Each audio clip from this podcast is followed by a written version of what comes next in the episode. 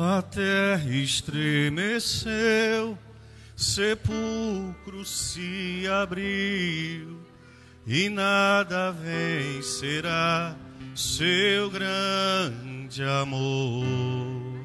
Ó oh morte, onde estás? O Rei ressuscitou, ele venceu para sempre. A terra, cante isso, igreja. A terra estremeceu, sepulcro se abriu, e nada vencerá seu grande amor. Ó morte, ó morte, onde estás? O Rei ressuscitou, ele venceu para sempre. Mais uma vez, a terra, vai, vamos lá. A terra estremeceu, declara isso. Sepulcro se abriu e nada, e nada vencerá seu grande amor. Ó oh, morte, onde estás? O Rei ressuscitou. Ele venceu. Mais uma vez, vamos lá. A terra, cante isso, essa verdade. A terra estremeceu, sepulcro se abriu, e nada, e nada vencerá seu grande amor. Ó oh, morte, onde estás? O Rei ressuscitou, ele venceu para sempre.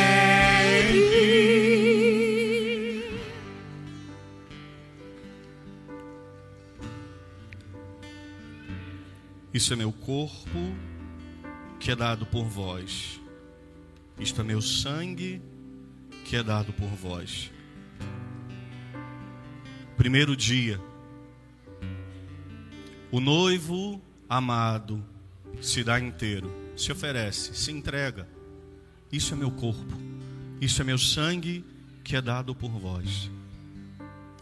Aqueles ainda não estavam entendendo o que estava acontecendo mas ele já sabia, porque quem ama consegue enxergar além.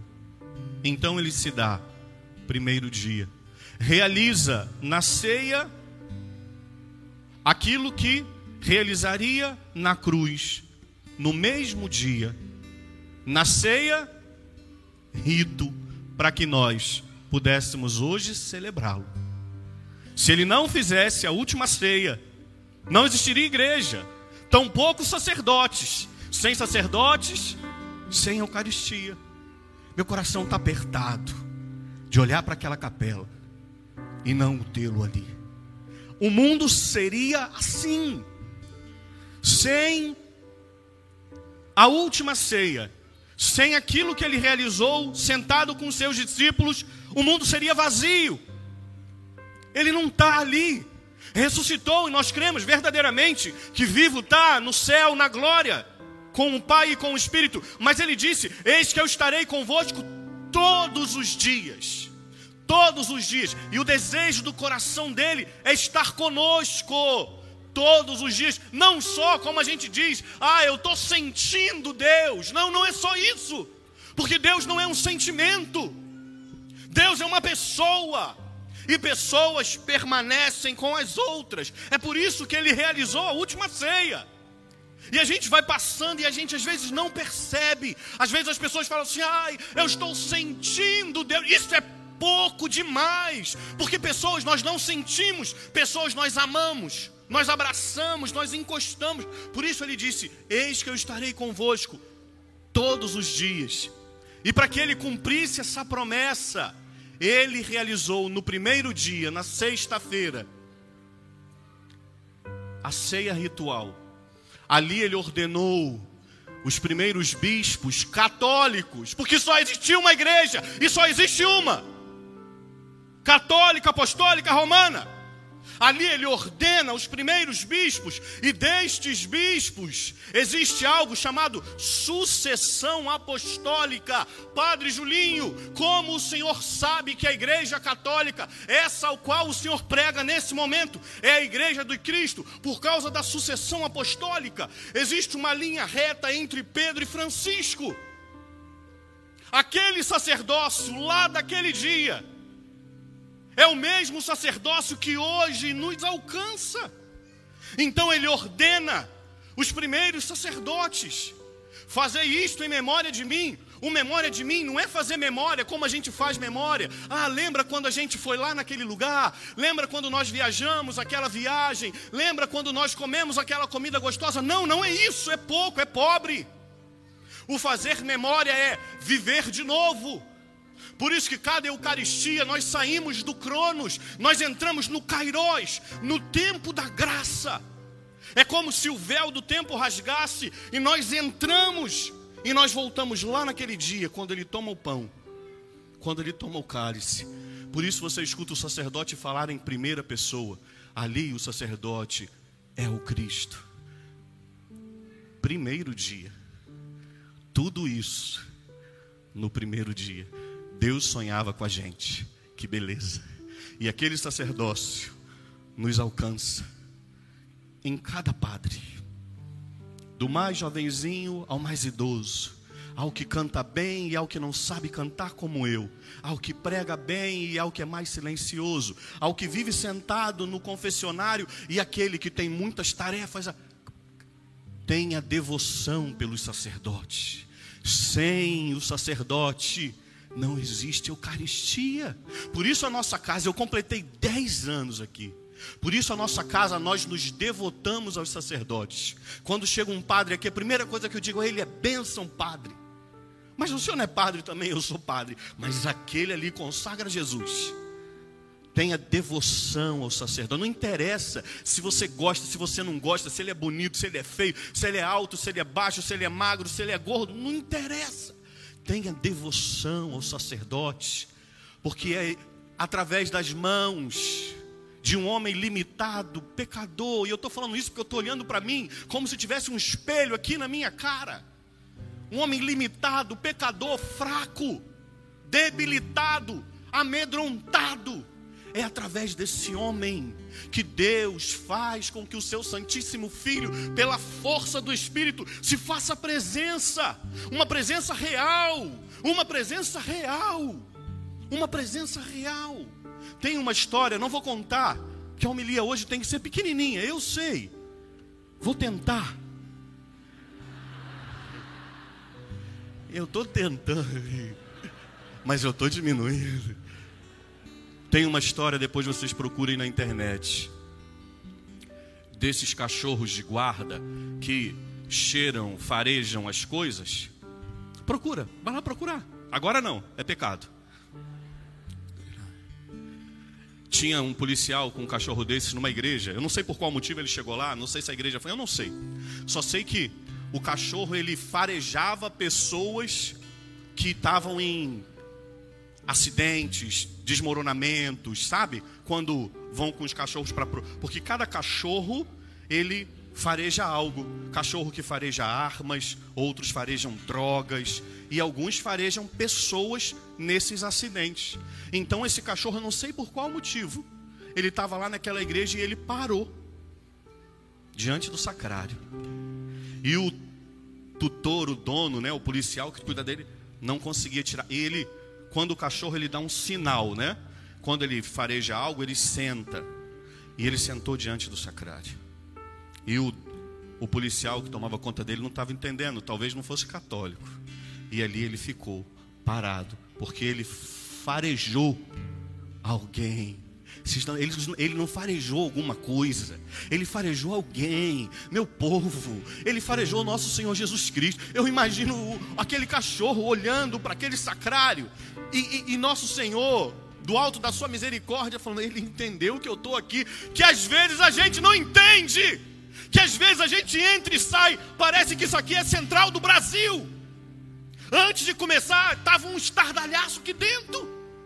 A gente não entende O cachorro entendeu, tem alguém. O cachorro não sabia quem era.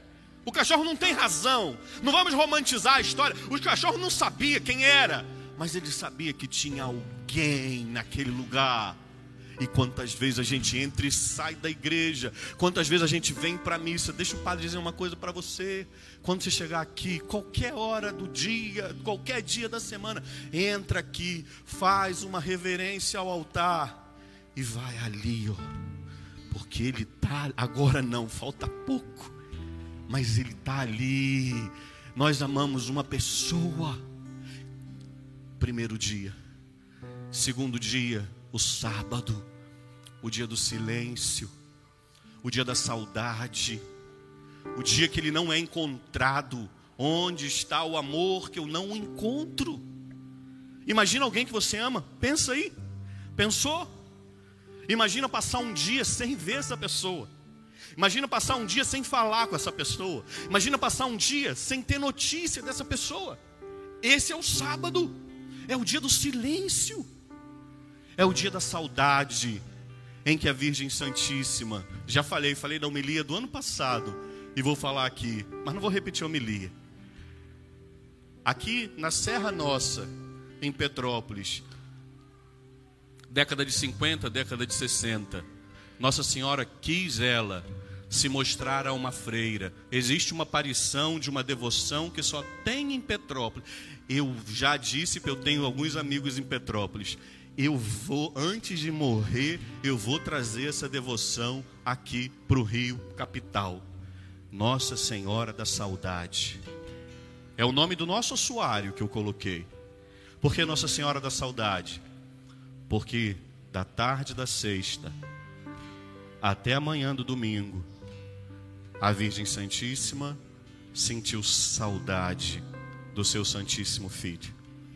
Mas que bonito, que beleza, que beleza. Quando as mulheres vão ao sepulcro, a Virgem Maria fica em casa. Porque o que que você encontra num cemitério? Mortos. Para que, que ela ia para o cemitério? Estão entendendo? O que procura entre os mortos aquele que está? Ela ficou em casa. Minha mãe está sentada aqui. Onde eu encontro a senhora, mãe? Quantas vezes eu vou? Na casa da minha mãe. Porque o filho encontra sua mãe em casa. Ela permaneceu, ela ficou em casa, porque ela sabia que o seu Santíssimo Filho ia ressuscitar. Para que, que ela vai ao cemitério? Não precisa. As santas mulheres, sim, foram, porque elas também haviam morrido na fé. João foi correndo também, porque ele tinha morrido na fé. Pedro foi correndo também, porque ele tinha morrido. Tinha um monte de gente morta. Tinha um monte de gente morta, um monte de gente morta. Só tinha uma viva, a Virgem Santíssima, e ela permaneceu em casa porque ela sabia que o seu Santíssimo Filho ressuscitaria. Ela nunca duvidou, ela nunca duvidou. Por isso, aos pés da cruz, ela permaneceu de pé.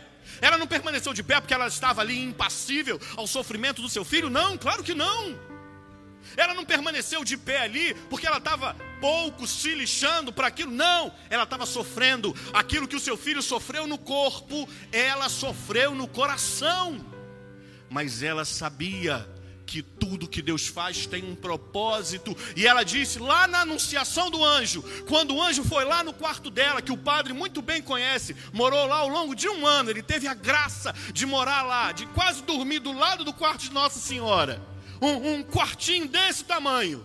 O anjo chega para ela e diz assim: Ave cheia de graça, ave cheia de graça. Ele diz assim: Ó, que caritomene quando Gabriel chega diante da Virgem, ele pensa: quem é essa que ama Deus com um coração mais ardente do que eu? Gabriel é um serafim de primeira hierarquia. E ele olha para aquela menina e diz: Quem é essa que ama Deus mais do que eu? Por isso ele diz: Ave cheia de graça. Quem, quem se assustou foi ele, não foi ela. Ela continuou silenciosa ela sabia que Deus estava cuidando de tudo. Quem tomou um susto foi o anjo. Ai que loucura. Se aparece um anjo no seu quarto, eu vou ter que passar o dia seguinte fazendo encomendação de um tanto de defunto, não é verdade? O que, que aconteceu? Morreu do coração. O que, que houve? Morreu do coração. É. Quem se assusta? O anjo. Quem é essa? Agora pare e pensa, uma mulher que tem um coração que arde de amor por Deus, você acha que ela ia duvidar dos planos de Deus? Claro que não, ela ficou em casa. Ela permaneceu a única, a única. Há dois mil anos, uma mulher foi à igreja católica. Só ela não tinham discípulos, não tinham santas mulheres, todos perderam, morreram na fé. A igreja foi uma pessoa. Deixa o padre abrir um parêntese, isso aqui vai virar corte na internet, eu vou apanhar feito doido, não tenho problema porque eu estou anunciando a verdade, eu estou pregando o Evangelho. É impossível ter igreja sem ter a Virgem Santíssima, porque isso é contraditório na própria origem, porque ela foi aquela quem permaneceu na hora, no sábado, só existiu uma, uma pessoa, era a igreja, a Virgem Santíssima. Como é que agora vai existir igreja sem a Virgem Santíssima? Não dá, porque foi ela quem permaneceu, a igreja só permaneceu porque ela ficou firme Segundo dia, ela guarda o silêncio, ela sente a saudade, mas ela sabia que o seu Santíssimo Filho voltaria. Bom, eu vou fechar, disse que ia ser breve, só vou ler uma passagem e concluo a pregação.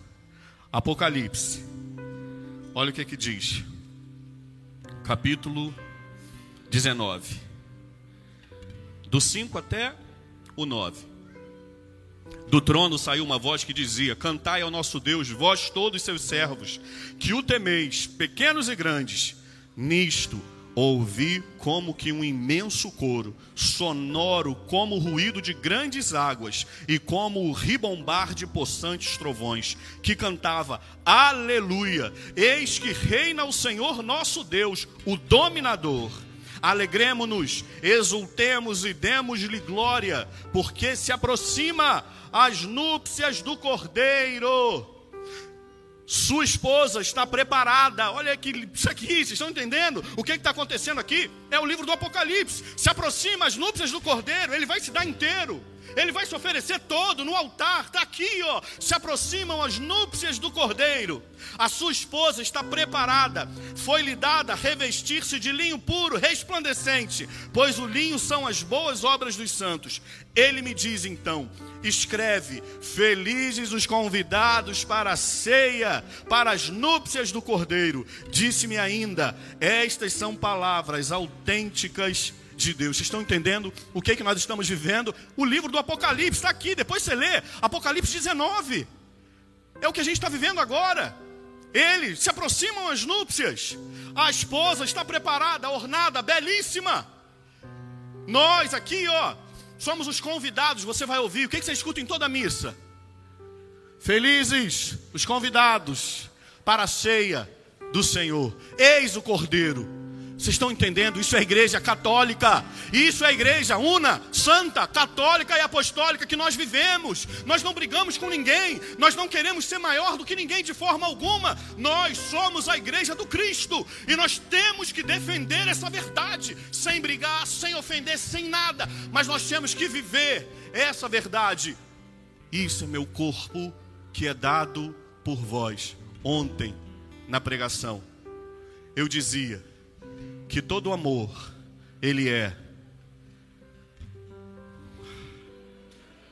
Pega um pouquinho d'água para mim, por favor, porque. Gente, foi ontem. Por favor. Todo amor, ele é inteiro e agora. Eu falava sobre a esposa, a noiva que vem ao encontro do noivo não falava sobre isso? Vou terminar falando de casamento. Quando a gente vê um casamento de pessoas, né? Claro, evidente, só tem casamento de pessoas. Diz assim, o padre não diz, mas a gente tem o costume de ouvir até que aí o noivo eterno encontra a esposa que brotou do seu lado aberto. Só que o noivo é eterno. A morte não separa. Por isso ele ressuscita, porque ele vem ao encontro da esposa. Ele ressuscita para vir ao encontro dela. Vocês estão, meu Deus do céu, pelo amor de Deus, a gente tinha que morrer aqui. O nosso coração tinha que estourar de tanta alegria. Vocês, vocês estão comigo ou sou eu que estou meio doido? Vocês estão entendendo? Pelo amor de Jesus, minha gente, pelo amor de Deus, ele é eterno. Ele é eterno. O nosso casamento aqui, o matrimônio aqui, sim, é até que a morte os separe, porque lá no céu eles não se casam e não se dão em casamento. Mas mas o, o noivo, o esposo é eterno. E ela brotou do lado aberto dele, a igreja, a sua esposa. Ela também. Então, se ele é eterno, ele volta para ela, para encontrá-la e para se oferecer. É por isso que ele volta para encontrá-la e santificá-la. Maridos, amai as vossas esposas assim como Cristo ama a igreja. Por qual motivo? Porque Ele a santifica. E ela, em resposta, o ama de volta. Todo amor é inteiro e agora. Por isso ele volta. Termino. Só que o que a gente está vivendo aqui agora, nesse momento, são as núpcias. As núpcias do cordeiro.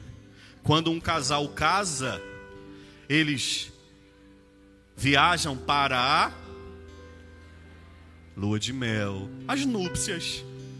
São as núpcias. As núpcias é, dá esse nome de lua de mel, mas é tão bonito, núpcias. Ok, pode chamar de lua de mel também. Mas eles viajam para as núpcias. Quanto tempo que dura? Uma semana? Depende do dinheiro, né?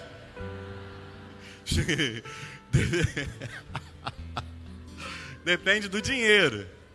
Dura uma semana, talvez dez dias. Os mais ricos, um mês. Mas depois que eles voltam das núpcias, agora eles ficam na sua. O amor é ordinário. O amor não é extraordinário. O que, que é extraordinário? As núpcias, a lua de mel, não é? Meu Deus, extraordinário. Viajamos para tal país. Mas o ordinário é o casal morar na sua casa. O que, que isso quer dizer com isso? Escuta o que o padre vai dizer. Para de querer amar a Deus de forma extraordinária. Para. Por favor, para. Só para. Ninguém vive no extraordinário. Ninguém. Ninguém vive. Você vive no ordinário. Você trabalha, você estuda, você vai à academia, você faz isso, você faz aquilo. Você vive no ordinário.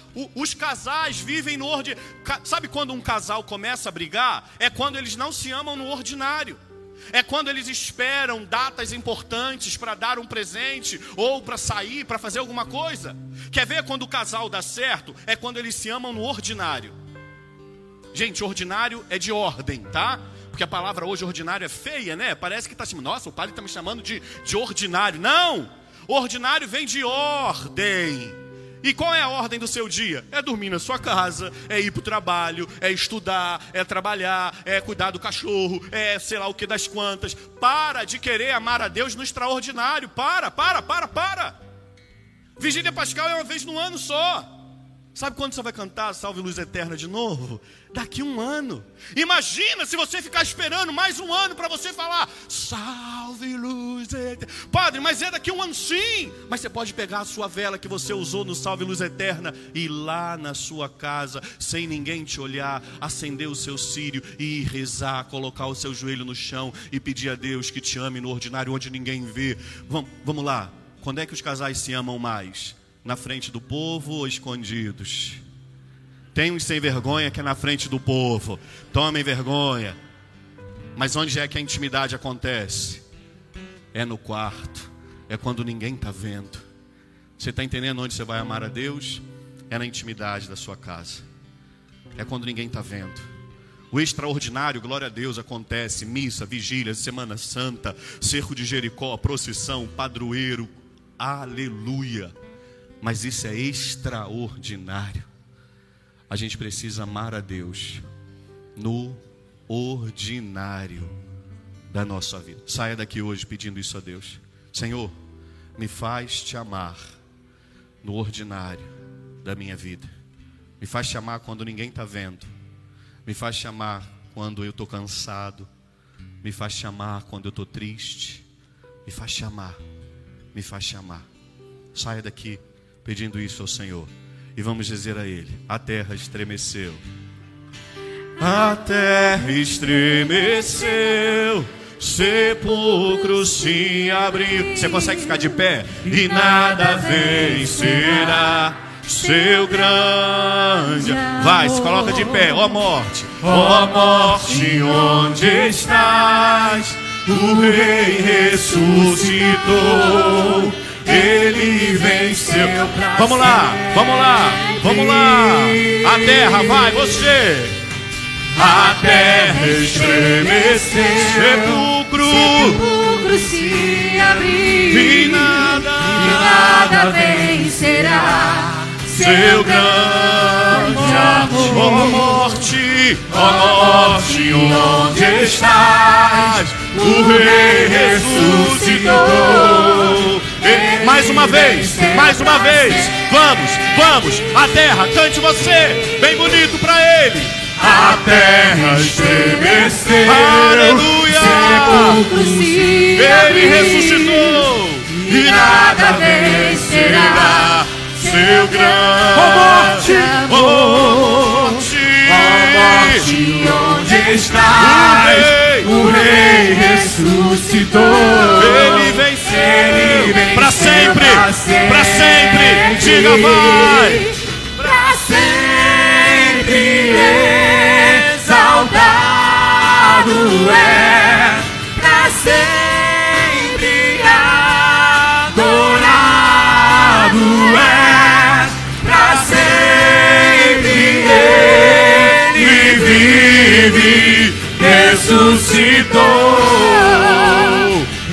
ressuscitou para sempre, para sempre. Exaltado é. sempre, adorado é, pra sempre ele vive, ressuscitou,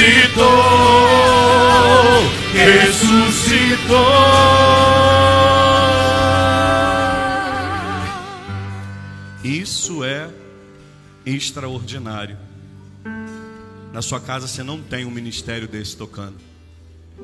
Nem microfone, nem bateria. Talvez tenha algum instrumento, mas você não tem nada disso. Quem que tem um tanto de coisa dessa? Caixa de som. Você não tem. Isso é o extraordinário. Mas lá na sua casa, talvez você, você- você seja pior do que um fusca engasgando, de tão ruim de canto. Mas isso também não tem problema, porque ele não está preocupado. Ele não está preocupado se você canta bem. Ele não está preocupado se lá no seu trabalho você nem pode cantar. Se você cantar na faculdade, cuidado, vão te colocar na cruz, hein? E deixa colocar. Mas lá você pode fazer assim, ó, fechar os seus olhos e de forma muito sim- simples dizer assim, ó, bem, bem devagar. A terra estremeceu, sepulcro se abriu. Isso você pode fazer. E nada vencerá seu grande amor. Ó morte, onde estás?